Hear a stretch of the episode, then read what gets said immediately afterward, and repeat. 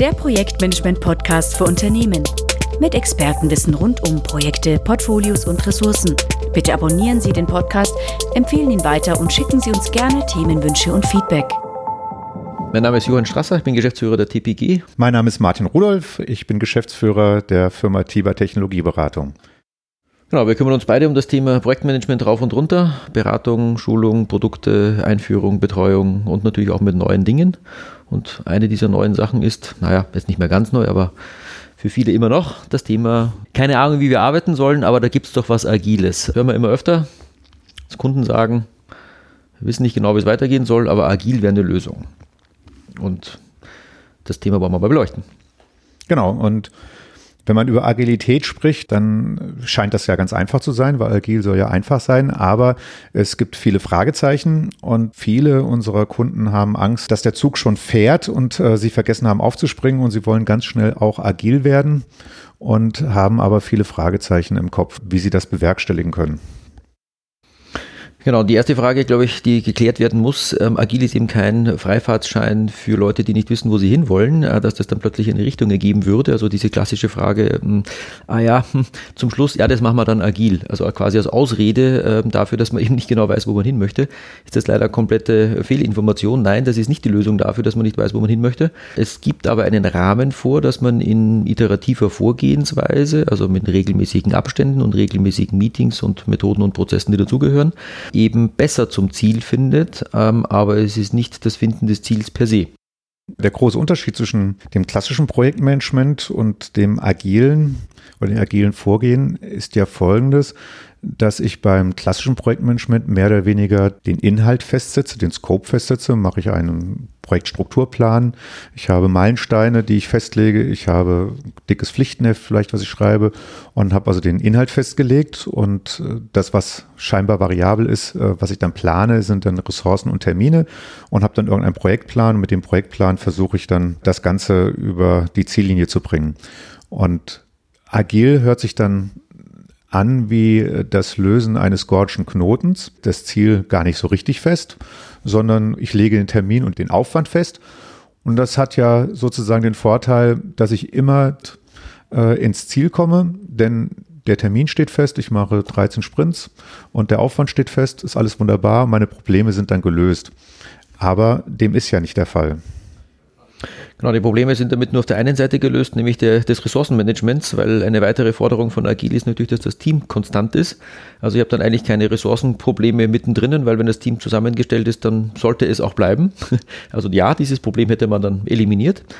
Und auf der anderen Seite aber ähm, ist man immer noch dabei, ja, dem Ziel entgegenzusteuern. Und ähm, im klassischen Fall nimmt man sich halt vorher sehr viel Zeit, um eine Spezifikation zu machen und häkelt dann dieser Spezifikation hinterher, egal ob dann Zeit und Kosten und so weiter längst überschritten sind. Hauptsache Ziel ist erreicht.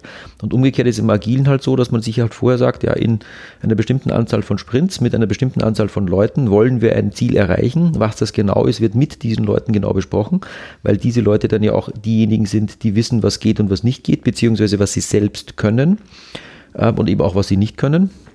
Mindestens stellt sich das dann auch heraus. Und das stellt sich dann aber nicht am Ende heraus, wenn man kurz vor Liefertermin steht und sagt, ups, da können wir was gar nicht leisten, was ja bei klassischen Methoden oft der Fall ist. Es besteht ein Projekt aus 20 Komponenten und bei der 19. Komponente stellt man fest, dass irgendein Haken drinnen ist. Und das soll man mit Agil oder will man mit Agil eben genau vermeiden, ähm, dass man nicht zum Schluss drauf kommt, dass irgendwas nicht funktioniert, sondern dass man regelmäßig an funktionsfähigen Teilergebnissen arbeitet.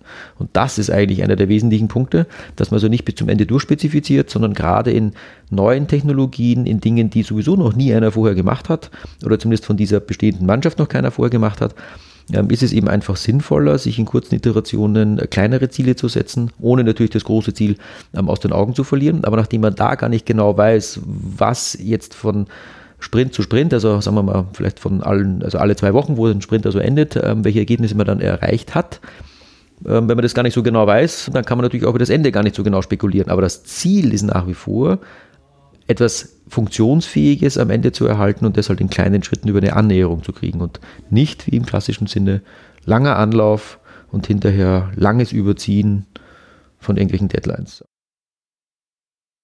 Hans hat gesagt, dass für das agile Vorgehen es ein, ein Rahmenwerk gibt, eine Methodik gibt. Das ist vollkommen richtig. Da gibt es ja verschiedene. Die sind auch gar nicht so umfangreich beschrieben. Hört sich sehr simpel an. kann jeder in kurzer Zeit äh, im Prinzip lernen. Was ist aber dann die Herausforderung darin, wenn das alles äh, offensichtlich so einfach ist. Agilität ist ein großer Change-Prozess für, für ein Unternehmen. Ich habe jetzt nicht mehr oben bildlich gesprochen den, den Projektleiter, der vorgibt, was zu machen ist. Und der Projektleiter kriegt vielleicht vom Auftraggeber die Rahmenbedingungen gesetzt, sondern ich gebe jetzt viel Eigenverantwortung auch in das Team hinein. Wenn ich also jetzt mich von Sprint zu Sprint hangel und ich definiere dann die Ziele immer etwas näher und ich arbeite an dem äh, Ziel, bedeutet es einerseits, dass es Stakeholder gibt, die quasi Verantwortung abgeben müssen an das Team. Das ist eine andere Art der Führung, das ist ein Change. Und auf der anderen Seite muss auch das Team was jetzt in diesem Projekt arbeitet, was agil arbeitet, übernimmt eine viel größere Eigenverantwortung, denn es muss äh, aktiv mitarbeiten. Und auch wenn der, wenn der methodische Rüstkasten auf, auf wenigen Seiten zu beschreiben ist und äh, schnell zu lernen ist, ist dieser Change-Prozess ähm, aus meiner Sicht eine der größeren Herausforderungen auf dem Weg zu einer agilen Organisation. Ähm, genau, das sind die zwei Rollen. Der eine muss was abgeben und der andere muss oder die anderen müssen mehr übernehmen. Ich fange mal beim Team an. Ähm, es wird immer danach gefragt oder gefordert, ähm, eben mehr Selbstverantwortung eben ja übernehmen zu dürfen. Aber wie äußert sich das dann eigentlich? Was heißt das? Es geht ja nicht darum, dass das Team jetzt plötzlich den Kundenauftrag übernimmt und die Verantwortung für, ja, für den gesamten Auftrag hat, sondern das Team hat die Verantwortung, das zu liefern, was sie selbst versprochen haben in erster Linie. Diese Verantwortung muss man ihnen, oder diese Freiheit muss man ihnen auch geben. Das heißt, auf der anderen Seite muss man akzeptieren, dass das halt nur geliefert werden kann, was das Team richtig geschätzt hat, beziehungsweise dann auch entsprechend umgesetzt hat. Und auf der anderen Seite geht es aber auch darum, dass das Team selbst eben, wenn es eben schon selbst schätzen darf, beziehungsweise am Ende natürlich auch muss, dass das, was man selbst geschätzt hat, noch einzuhalten ist. Wenn man jetzt in einem normalen klassischen Projekt sagt, ja, da war ein Vorgang, den Vorgang hat der Projektleiter ja geplant fürs Team. Das Team hat dann gesehen, was da wirklich drinnen steckt und hat irgendwann im zweiten Drittel der Abarbeitung festgestellt, dass es, keine Ahnung, Teile nicht machbar sind, dass es ähm, länger dauert, dass äh, vielleicht auch Leute nicht gekommen sind, die zugesagt waren. Also man hat mit weniger Leuten zu kämpfen und so weiter weiter. Alle diese Schwierigkeiten, die gibt es ja alle dann nicht im agilen Bereich, weil im agilen war es erstens klar, dass, wie gesagt, das Team konstant ist, also die Menge der Leute steht fest. Diese Leute, die dort sind, haben selbst den Aufwand für diesen Inhalt geschätzt und wenn ich jetzt genau weiß, was in den nächsten Sprints, die sagen wir mal eben alle zwei Wochen stattfinden, wie viel Urlaub da ist, wie viele Feiertage da sind, wie viele ähm, allgemeine Tätigkeiten da sonst noch drinnen sind. Und ähm, im agilen Bereich gibt es ja auch solche Sachen wie Retrospektiven, Sprint Reviews, Daily Stand-ups und so weiter. Also wenn ich dieses alles mal abziehe und dann weiß ich ja in dieser Zeit, welche Netto Kapazität, die ich zur Verfügung habe. Die Leute haben selbst geschätzt mit ihrer eigenen Erfahrung ähm, also schulden sie am Ende auch, nachdem man ja wirklich die Rahmenbedingungen alle ganz klargestellt hat, also schulden sie auch wirklich das Ergebnis. Das heißt, es ist nicht die Ausrede, ja, wir haben uns verschätzt, hm, kann man schon mal machen, aber deshalb macht man ja auch nur Sprintschätzungen über zwei Wochen und nochmal zwei Wochen und nochmal zwei Wochen und eben nicht über zwei Jahre. In zwei Jahren zu verschätzen ist natürlich viel leichter, als sich in nur zwei Wochen zu verschätzen.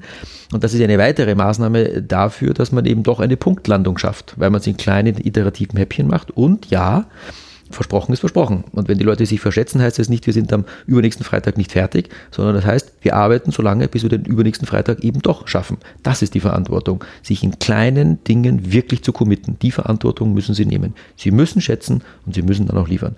Lernkurve natürlich klar, man kann sich mal verschätzen, aber normal, die Verantwortung ist dann schon, ich habe es geschätzt, ich stehe dazu.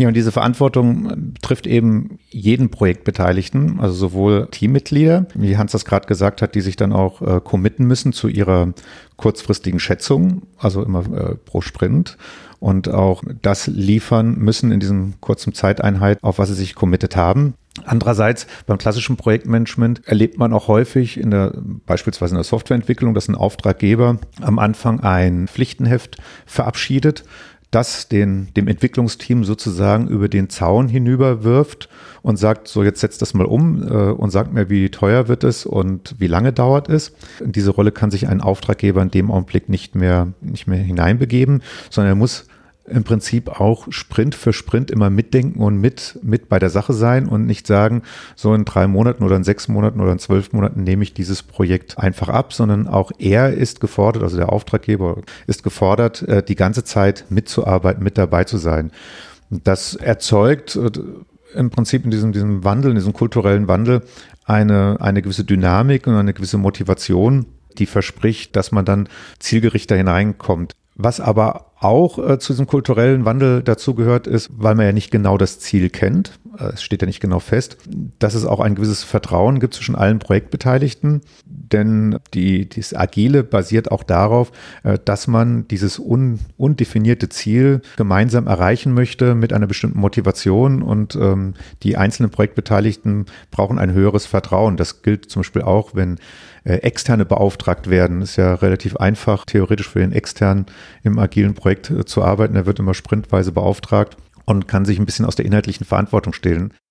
Genau, das ist natürlich auch etwas zeitintensiver auf Seiten des Auftraggebers, beziehungsweise natürlich auch auf Seiten des Product Owners. Und das ist ja das Witzige an der Stelle, es heißt schon mal Product Owner, also für welche Projekte geht das eigentlich? Ähm, normalerweise geht es sehr gut für die Produktentwicklung, egal ob Hardware oder Software.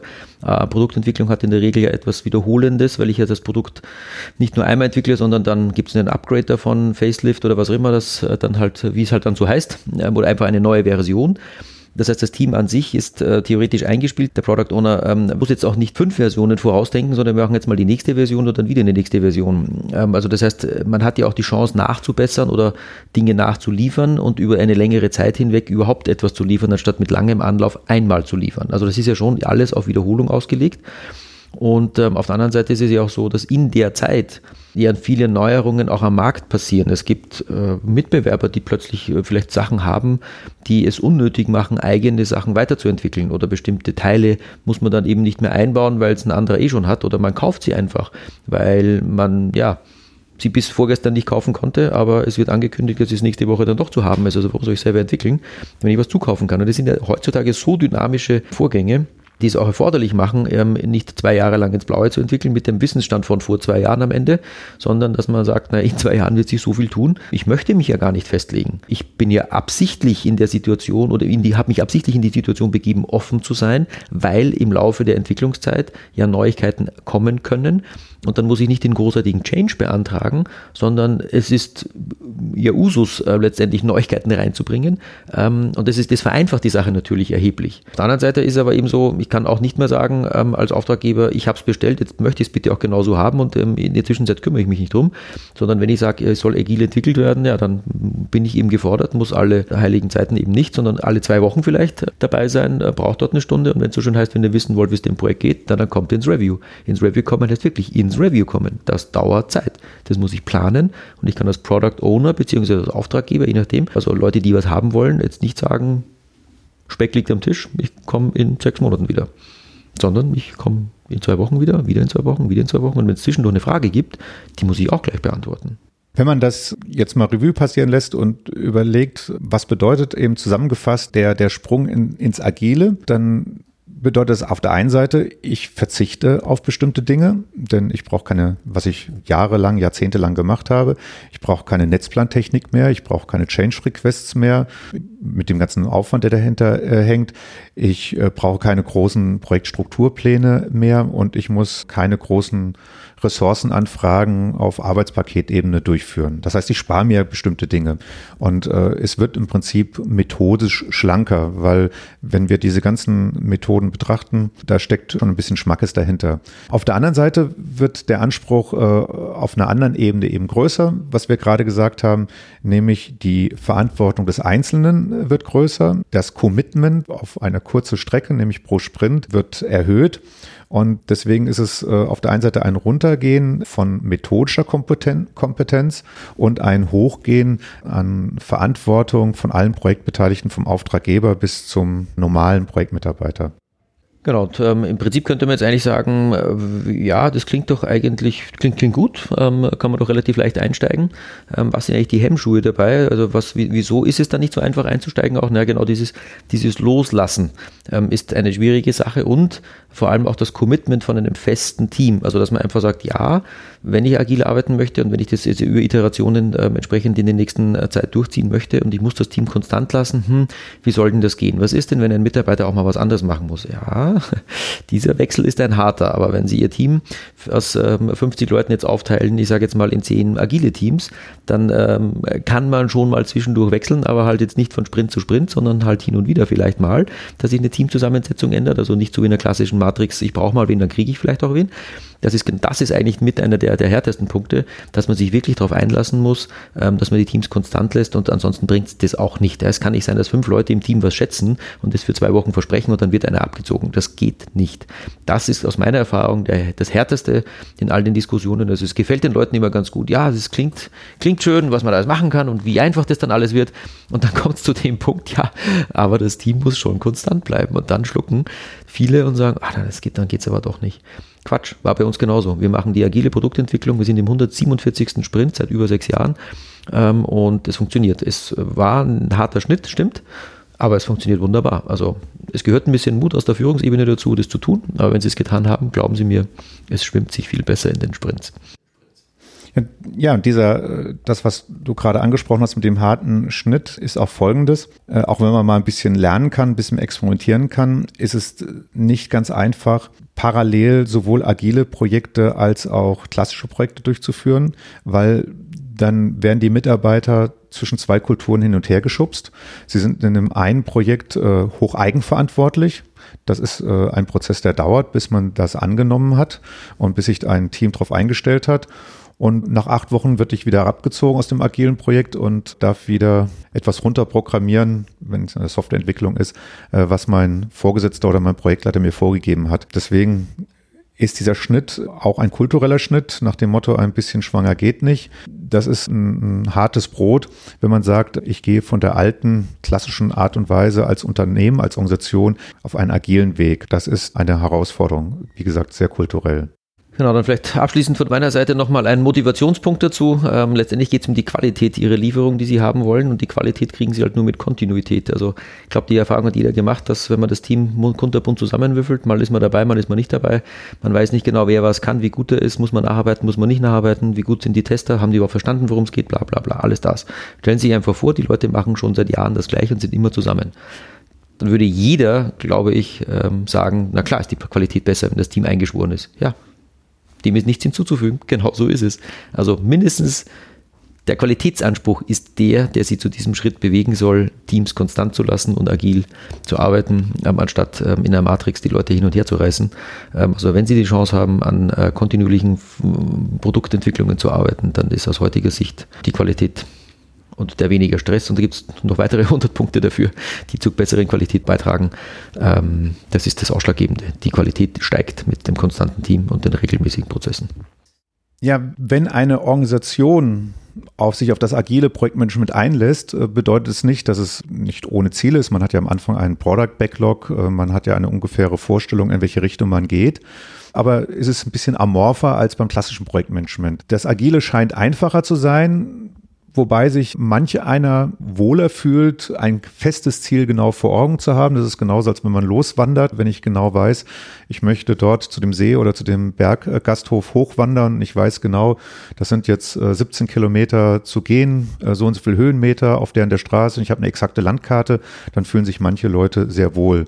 Wenn ich sage, ich möchte auf 2000 Höhenmeter gehen, aber wir gucken mal, wo der Weg ist, dann fühlen sich manche unsicherer, wo sie hinkommen. Das heißt, dass der Wohlfühleffekt ist bei manchen beim bisherigen Wasserfall-Projektmanagement. Beim agilen Projektmanagement kommt die Motivation heraus, weil ich viel mehr mit dabei sein darf, dass es mehr Drive äh, drin ist, dass das Team sozusagen mit bei der, bei der Sache ist, bei jeder Weggabelung mitreden kann, ob wir jetzt links oder rechts den Weg auf den Berg hochgehen und nicht einfach stur die Landkarte abarbeiten oder abwandern. Und äh, das Ziel steht aber trotzdem fest, nämlich ich möchte zu einem Berggasthof auf 2000 Meter Höhe kommen. Ich habe nur nicht den Blick, dass es jetzt die Heidelberger Hütte ist, sondern äh, ich muss den, die Hütte noch suchen. Genau, das heißt übertragen auf, die, auf, das, auf das echte Leben. Äh, man muss schon wissen, wo man hin möchte.